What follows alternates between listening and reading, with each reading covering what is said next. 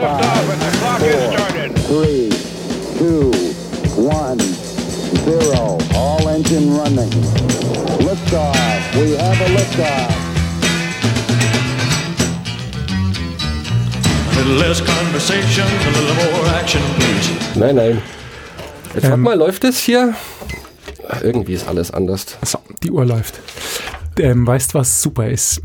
Ich habe in, in der Mittagspause düdel ich auf Spiegel Online rum und sehe ein Interview von einer, das habe ich mir dann aufgeschrieben, Sabine Magnet. Wieder Magnet.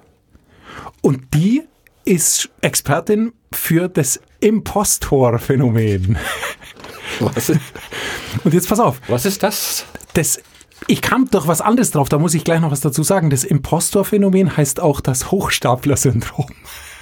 Und da wusste ich, wirft... ich muss an uns denken, aber es stimmt natürlich Okay. nicht. Es ist genau das Gegenteil. Es gibt ein Hochstapler-Syndrom, da ist, ähm, der da, daran leidet, hat massive Selbstzweifel und Oh. denkt bei allem, was er tut, dass er das selber gar nicht schaffen würde, sondern dass das alles nur ein Riesenglück war und ein Riesenzufall. Was ich jetzt nicht so spannend finde und so interessant fand, weil das trifft auch wieder so gar nicht auf uns zu, fürchte ich, das Impostor-Phänomen. Oder doch? Ich weiß es nicht. Ich glaube, ein bisschen spielt es natürlich schon in meine Sorge rein, dass ich in manchen Dingen ein Perfektionist bin. Das könnte ein Oder Teil ein davon sein. Ja. Prokrastinator. Dass ich mich nicht traue, Dinge zu veröffentlichen, weil ich glaube, das ist nicht gut genug. Und wenn ich das tue, gibt es da draußen jemand, der sagt, ich kann es viel besser.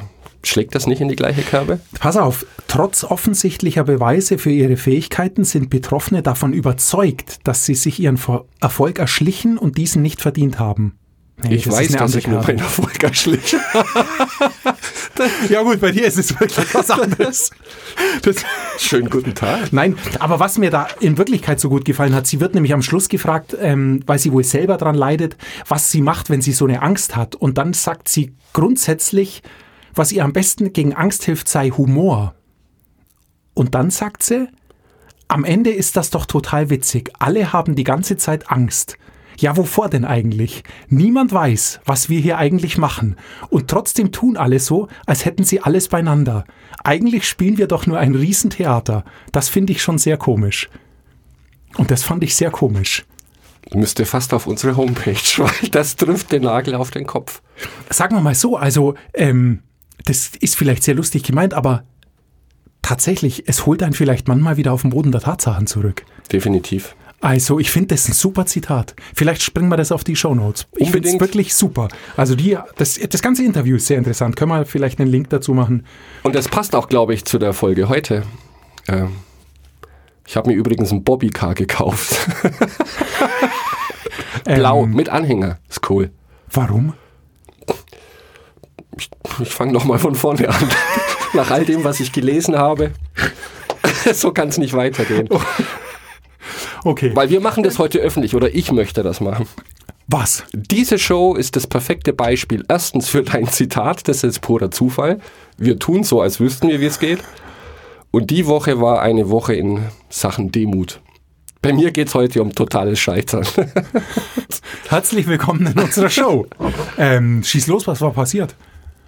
ja, erst erstmal vielen Dank für eine sehr harte Woche. Das Buch, das du vorgeschlagen hast, wie heißt das gleich nochmal? Ich habe das irgendwie komplett verdrängt. The Organized Mind. Thinking Straight in the Age of Information Overload. Und dieses Buch war tatsächlich Information Overload für mich. Es war schwierig.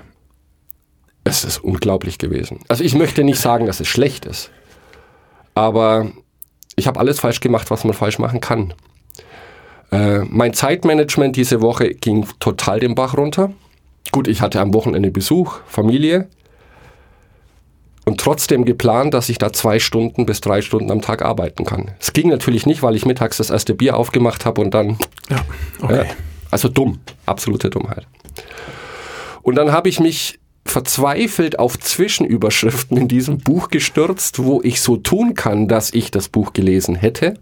Und ich habe schon einiges gelesen. Und habe mich dann darauf konzentriert, leider zu spät, auf ein Zwischenkapitel, das heißt, sich äh, vorzusorgen für Versagen. Aber da war es dann schon zu spät. oder Planungen treffen, um ein Versagen mit einzukalkulieren. Aber Okay. da war es schon zu spät. Weil das Versagen schon eingesetzt Das war, schon, war schon passiert. Okay. Also, Punkt nicht. ja, ich bin bei dir. Das, ich fand es auch sehr anspruchsvoll. Ich fand es sehr anspruchsvoll, gleichzeitig aber auch sehr unterhaltsam. Es ist sehr unterhaltsam. Ähm, was mir gut dran gefällt, ist, äh, ich habe auch nur einen Teil davon gelesen, weil es gar nicht geht, in einer Woche äh, das ganze Buch zu lesen. Das ist tatsächlich eher was, was man in Urlaub mitnimmt. Und dann, wenn man Rumdüttelzeit hat, kann man sich dem widmen. Ähm, was er macht, er gibt ja keine konkreten Ratschläge oder Tipps.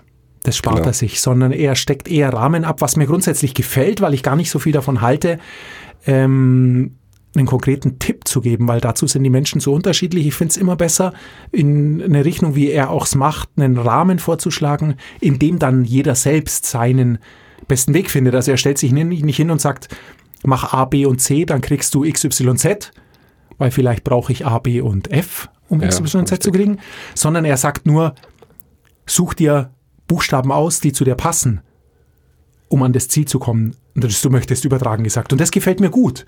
Und ähm, das ist aber für unsere Sendung natürlich extrem ungeeignet, weil wir ja genau das Gegenteil wollen. Wir wollen ja Richtig. konkrete Vorschläge von den Leuten, wie wir unsere Arbeitskultur ändern, verbessern, äh, weiterentwickeln können. Und da ist in dem Buch sehr wenig drin. Hast du irgendwas gefunden, was wir konkret besprechen können? In dem Sinne von einem Hack, den wir ausprobieren können, habe ich nichts gefunden. Viele gute Informationen, das stimmt schon. Es ist sehr wissenschaftlich, methodisch aufgebaut. Äh, aber wie du sagtest, keine konkreten Tipps. Es, gibt, es gab für mich so ein paar Denkanstöße, ähm, zum Beispiel was das Thema Entscheidungen treffen angeht. Ähm, Entscheidungen treffen und Multitasking, das setzt er oder behandelt er zusammen, was ich sehr interessant finde, weil bei mir in meinem Kopf war Multitasking bedeutet, man macht viele Dinge gleichzeitig. Stimmt aber wohl nicht. Multitasking heißt switchen von einer Aufgabe zur anderen und zwar sehr schnell. Und bei jedem von jedem dieser Switches musst du eine Entscheidung treffen. Was du jetzt tust, was als nächstes ansteht, was wichtig ist bei dieser Aufgabe. Und diese Entscheidungen müssen dann sehr schnell passieren, was zur Folge hat, dass viele dieser Entscheidungen sehr schlecht enden, weshalb Multitasking auch wohl nicht funktioniert. Aber interessant finde ich generell, auch wenn man viel Zeit hat, eine Entscheidung zu treffen, es gibt einen Punkt, wo man zu viel Informationen hat. Und da habe ich mich selbst auch wieder ertappt, zu sagen, wenn ich jetzt einen Fachartikel schreibe, jetzt in meiner Arbeit, und klar, wir recherchieren und suchen uns Autoren raus, Bücher, Blogartikel, fangen dann an zu schreiben und ich suche dann immer noch einen und noch einen und noch einen. Weil da draußen gibt es ja unendlich viele Informationen. Und die wissenschaftliche Theorie besagt, dass du das Maximum liegt bei zehn Stücken von Information, das Optimum bei fünf. Er hat es am Beispiel gemacht, ich will ein Haus kaufen. Und je mehr Informationen die Menschen zusammengetragen haben über diese Häuser, die zum Verkauf standen, desto schlechter waren letztendlich die Entscheidungen. Hat er das begründen können? Es gibt einen Information Overload, dass dein Gehirn das gar nicht mehr realisieren kann und dann irgendwann, wenn es zu viel Info ist, dass du in eine Denkblockade kommst und nicht mehr entscheiden kannst, was für dich ursprünglich mal wichtig war. Ich denke, jeder, der ein Haus kauft oder baut, hat ein bestimmtes Bild davon im Kopf. Also Quadratmeter Fläche Minimum. Ja, ich brauche einen Pool, ich brauche einen Garten, die und die Lage. Und das sind meistens nur so fünf bis sechs Punkte, die einem ganz wichtig sind. Und dann geht's an die Details und es kommen immer mehr Informationen, welche Fliesen. Hm? Und dann besteht die Gefahr, dass du dich auf die Fliesenmuster konzentrierst und komplett vergisst, dass das Haus eigentlich in einer ganz schlechten Lage ist. Also wenn man zu viel Information hat, ist das nicht gut. Fang immer mit dem Wichtigsten an und geh immer bei jeder Entscheidung, wenn du unsicher bist, so weit zurück oder so weit nach oben in der Hierarchie, dass du dir selber die Frage stellen kannst, was war eigentlich der Grund für mich, ähm, so eine Entscheidung zu suchen? Was liegt mir tatsächlich am Herzen? Und dann werden viele Entscheidungen wieder leichter, weil man sich nicht im Detail verliert. Das fand ich jetzt ganz spannend. Gut, vielleicht hilft es mir in der Zukunft zu sagen, ich habe jetzt zu viele Informationen, ich komme hier nicht weiter, ich reduziere wieder. Worum geht es mir eigentlich mit diesem Artikel, mit diesem Projekt? Und dann könnte man wieder auf die Spur kommen. Oder noch besser, du hörst an dem Punkt auf, wo du eigentlich genug Informationen hast und sammelst das gar nicht mehr. Ja, aber ich glaube, der Punkt ist, dass du das selbst oft gar nicht mehr realisierst. Dass Vielleicht, du zu ja, schnell in okay. diese Falle Mhm. tappst. Ich glaube, gerade jetzt mit größeren Anschaffungen zu machen. Und oft waren auch gute Beispiele und das glaube ich ihm sofort. Oft möchte einer einen Fernseher kaufen und der Ansatz ist, ein Fernseher ist mir nicht so wichtig, aber ich möchte einen haben. Und kommt dann aber mit dem teuersten und besten Gerät nach Hause, der unendlich viele Funktionen hat, von denen der Käufer gar nicht weiß, was sie bedeuten sollen. Ja. Weil er sich hatte blenden lassen von einem guten Verkäufer oder von 50 Millionen Megapixel. Oder von den bunten Knöpfen auf der Fernbedienung. Keiner weiß, wozu die bunten Knöpfe auf der Fernbedienung. Kennst du irgendjemand, der weiß? Ich weiß es nicht. Ja, das stimmt. Plus, minus, Kanal und Lautstärke und 1 Das bis reicht, 10. ja. Ich, also, naja, Schwamm drüber. Konntest du was finden? Ähm, es war erst relativ schwierig. Es, ein Kapitel hat mir vom Titel gut gefallen, wie wir, was wir unseren Kindern lehren, mehr oder weniger. Da kam ich aber auch einfach nicht weiter und ich habe dann es ähnlich gemacht wie du. Einfach durchgeblättert, mir die Überschriften angeschaut, mich in Sachen eingelesen und letztendlich bin ich im sechsten Kapitel fündig geworden. Mit einer Sache, einem ganz kleinen Hack, der aber vielleicht hilft und ich möchte ihn ausprobieren, wobei mir ich mir schon vorstellen kann, dass er hilft. Er eröffnet das mit einem Beispiel des ehemaligen US-Präsidenten Barack Obama. Nichts kommt auf meinen Schreibtisch, das eindeutig lösbar ist, sagt er, sagt Barack Obama. Was völlig klar ist, denn alles, was eindeutig lösbar ist, kommt nicht auf seinen Schreibtisch. Können andere Ganz genau. in der Hierarchie unter ihm? Und ähm, jetzt ist die Frage, wie das auf uns anzuwenden ist, denn Barack Obama ist natürlich in seinem Kontext Imposter die oberste, Naja, die, Ober, die oberste Instanz. Aber wenn, wir, wenn wir es uns überlegen, es ist letztendlich für uns ganz genauso.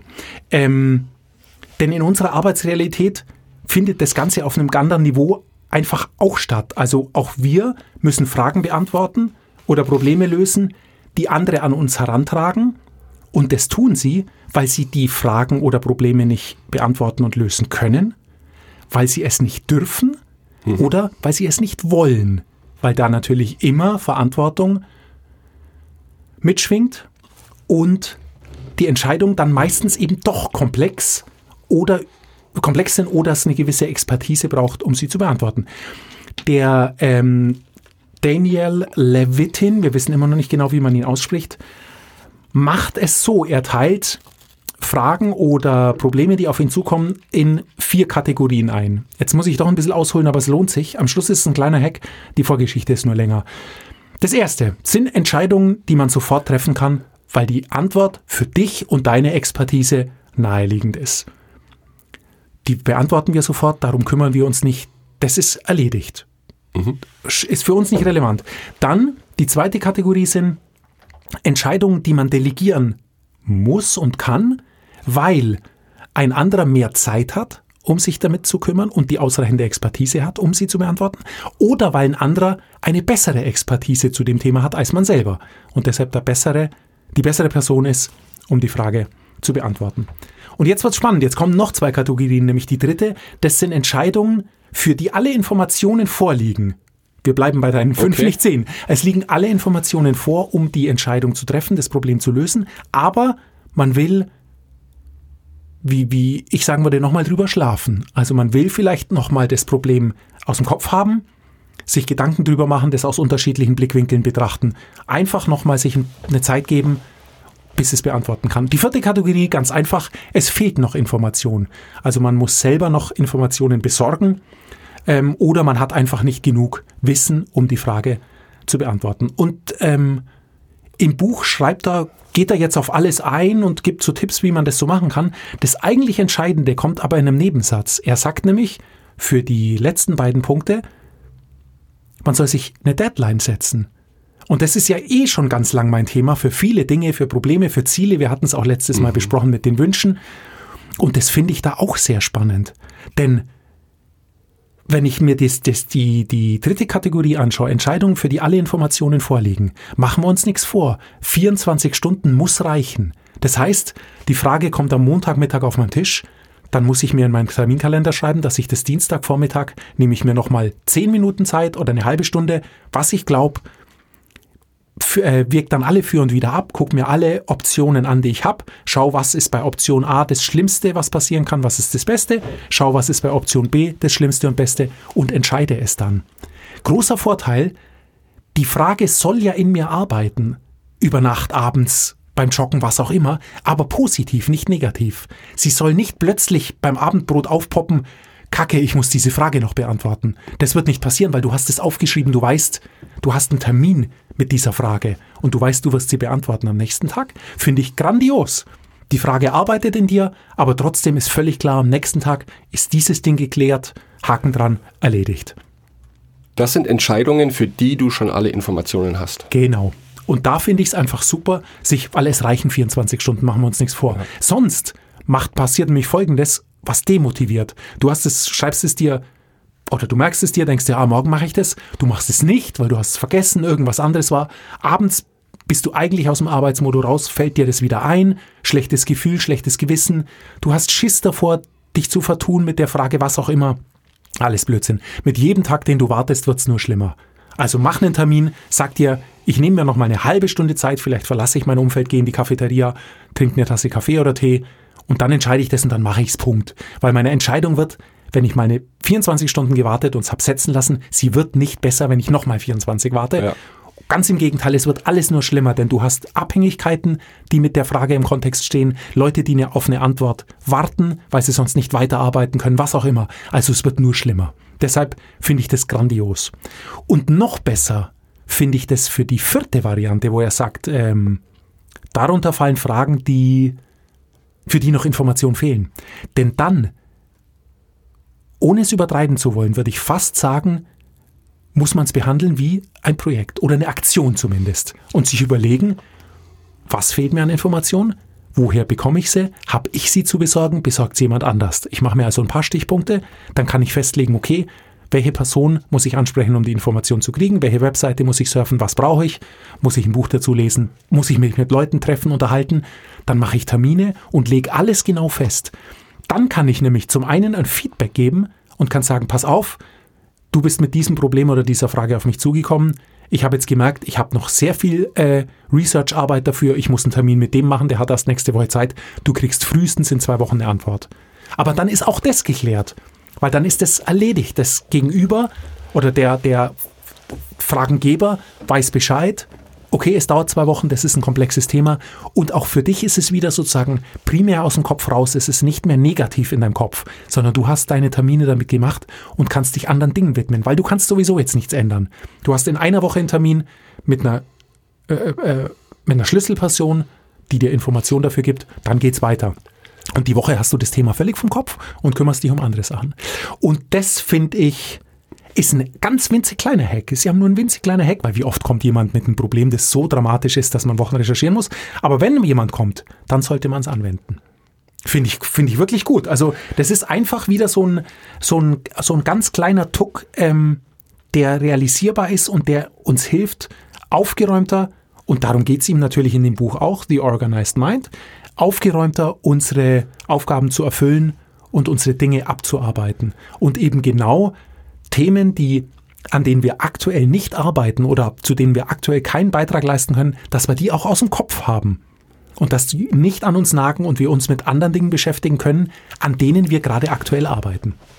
Ich finde ich finde das sehr, sehr spannend, denn wieder einmal, muss ich sagen, poppt das Wort Deadline auf. Ich glaube, wir haben letzte Woche darüber gesprochen oder ich sagte mir, dass ich mir mehr Deadlines setzen möchte für Projekte, vor denen ich in Anführungszeichen Angst habe. Angst davor, sie der Öffentlichkeit kundzutun, Prokrastination, weil ich denke, es ist nicht perfekt genug. Ähm, Deadlines, du hast es auch angesprochen, äh, du setzt dir ein Startdatum, ein Enddatum, um intensiv an einer Aufgabe zu arbeiten. Und da ist auch ganz wichtig, ein Enddatum zu haben und ein Anfangsdatum. Und das alles hat schon mit Zeitmanagement zu tun, obwohl wir von Lothar Seibert gelesen haben, man kann Zeit nicht managen. Aber wir können, glaube ich, unsere Einstellung zur Zeit managen. Wenn wir wissen, wir haben diese 24 Stunden, kein bisschen mehr, aber auch nicht weniger, dann hilft es, statt rumzudaddeln, sich tatsächlich Deadlines zu setzen und, vielleicht lehne ich mich da weit aus dem Fenster, sich auch Deadlines zu setzen für Dinge, die jetzt offensichtlich nichts mit Arbeit zu tun haben. Also auch eine Deadline zu setzen, morgen Abend nehme ich mir vor, um 17 Uhr das Büro zu verlassen, egal ob ich was erreicht habe oder nicht, weil ich brauche zwei Stunden Schwimmen im See für Erholung, äh, Energie auftanken, den Kopf frei bekommen. Weil wir wissen auch, wir könnten arbeiten 24 Stunden am Tag. Es gäbe ja immer was zu tun. Und ja, das finde ich interessant. Deadlines. Es ist aber genau das, äh, genau das trifft zu. Wenn du es mal schaffen willst, im Sommer an See zu gehen, funktioniert es nur so. Weil du wirst nie in der Arbeit sagen, jetzt gehe ich an See.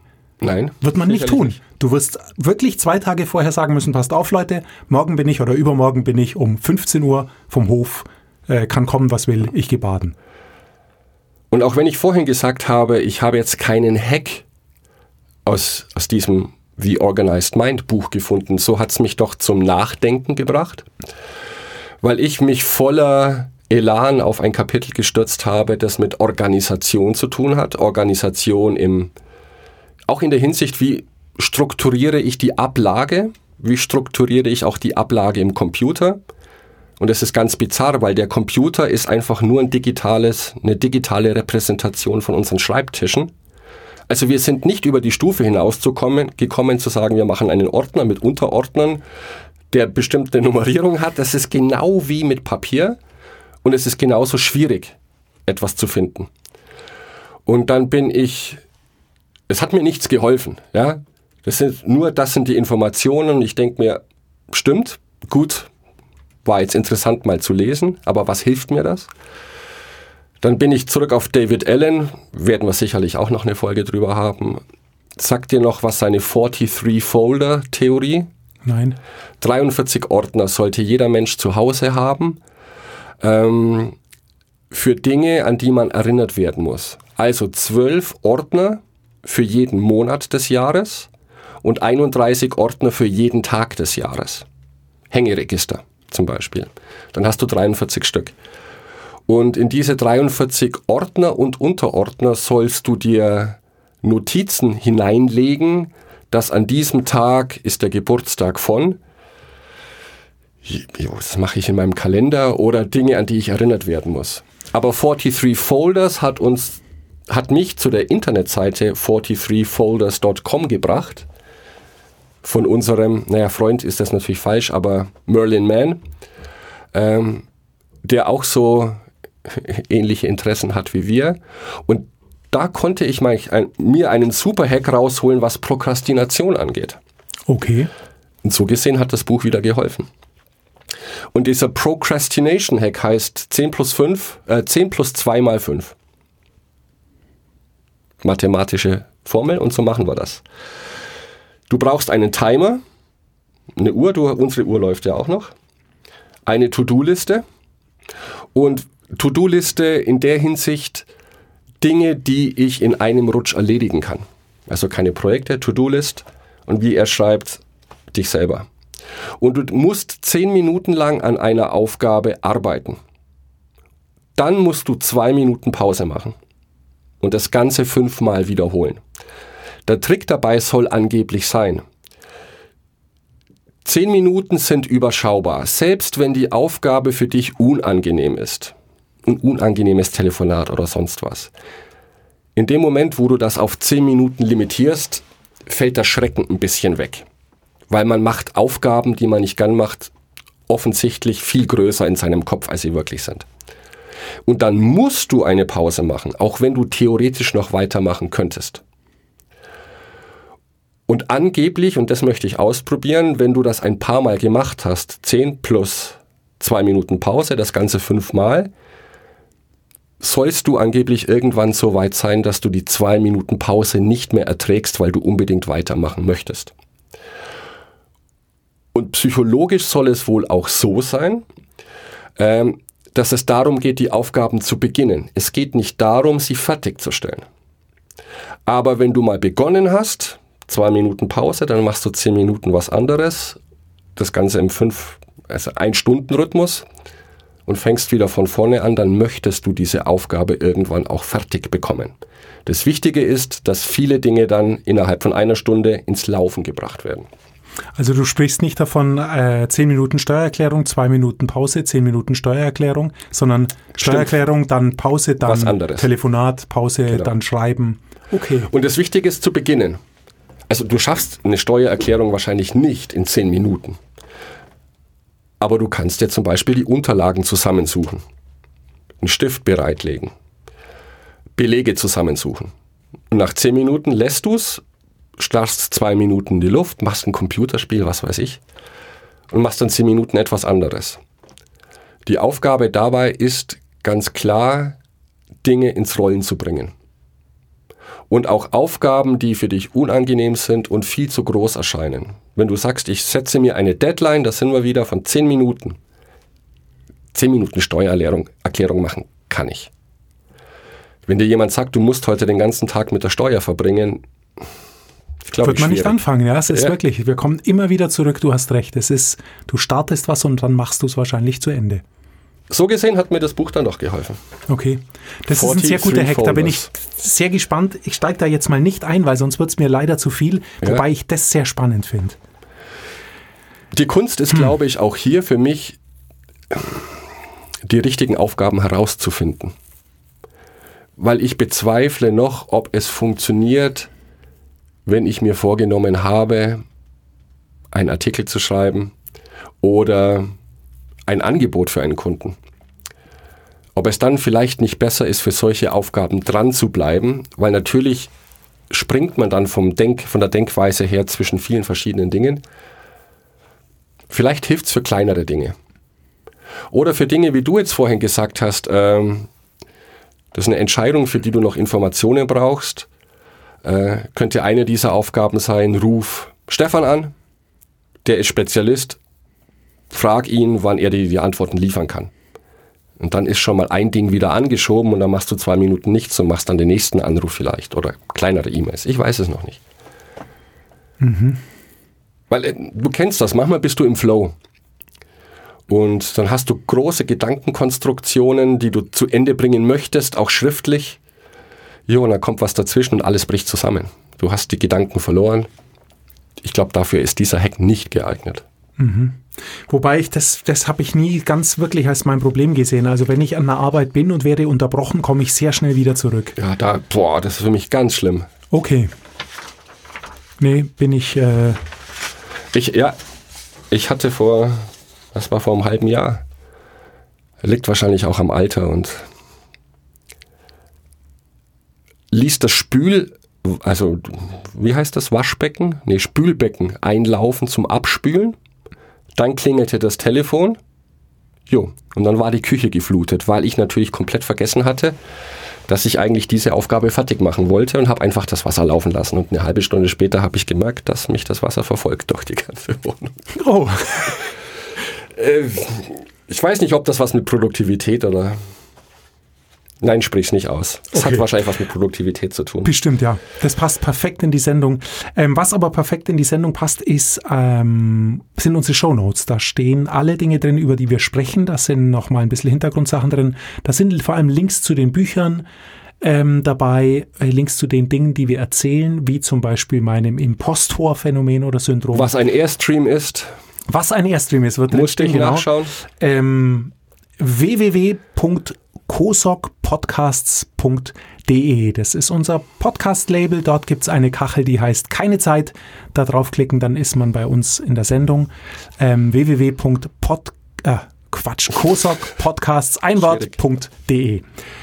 Ähm, ich bin gespannt, was bei den beiden Hacks rauskommt, speziell bei deinem. Denn ihn mit Aufgaben zu füllen, ist schon, braucht schon mal Planungsarbeit. Ähm, du brauchst sechs Aufgaben über den Tag, die du über den Tag machen möchtest. Ja, ich bin gespannt, was du berichtest. Genau. 10 plus 2 mal 5. 10 plus 2 mal 5. 60 Minuten, Ja.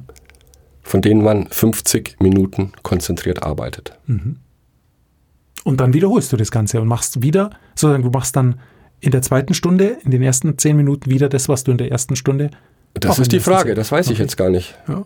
Muss ich nochmal nachlesen. Würde Oder vielleicht muss ich nur eine Stunde am Tag arbeiten, das kann auch sein. Ah, schöner Hack, ich bin dabei.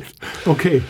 Ähm, Du hast einen Song. Du wolltest einen Song mitbringen. in oh ja, den hätte ich ja jetzt fast vergessen. Wahnsinn, ja. Ich bringe meinen nächste Woche mit, wir wechseln uns ab, würde ich vorschlagen.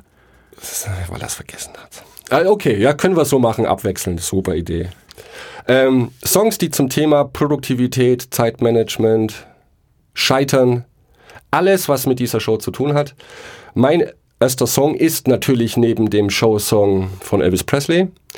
Möchte ich, und wir stellen das auch in eine Playliste auf unserer Webseite, von den Pink Fairies Do It aus dem Jahr also die Pink Fairies wurden 1969 gegründet.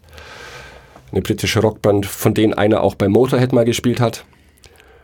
Aber allein der Songtitel Do It passt perfekt zu dieser Show. Ja. Alle anhören. Es ist grandios, wenn man Lärm mag. Ich werde es mir anhören. Ich kenn's nicht. Nicht? Nein? Ja, du bist jetzt kein 60er Jahre Altrocker wahrscheinlich. Nein. Aber der ist so wild, der Song, der wird dich begeistern. Ich bin gespannt. Und zum nächsten Mal, zur nächsten Show bringe ich einen Song mit. Und dann bin ich gespannt, worüber wir nächste Woche sprechen. Ja. Weil die Hacks sind jetzt nicht so wichtig. Äh, nicht groß, meine ich. Wichtig sicherlich. Deiner könnte groß werden. Meiner ist ein kleiner Hack, aber auch das finde ich gut. Wir werden sehen. Mix bis In dann. diesem Sinne, nächste Woche. Hallo Chris. Hallo Mix. Ciao.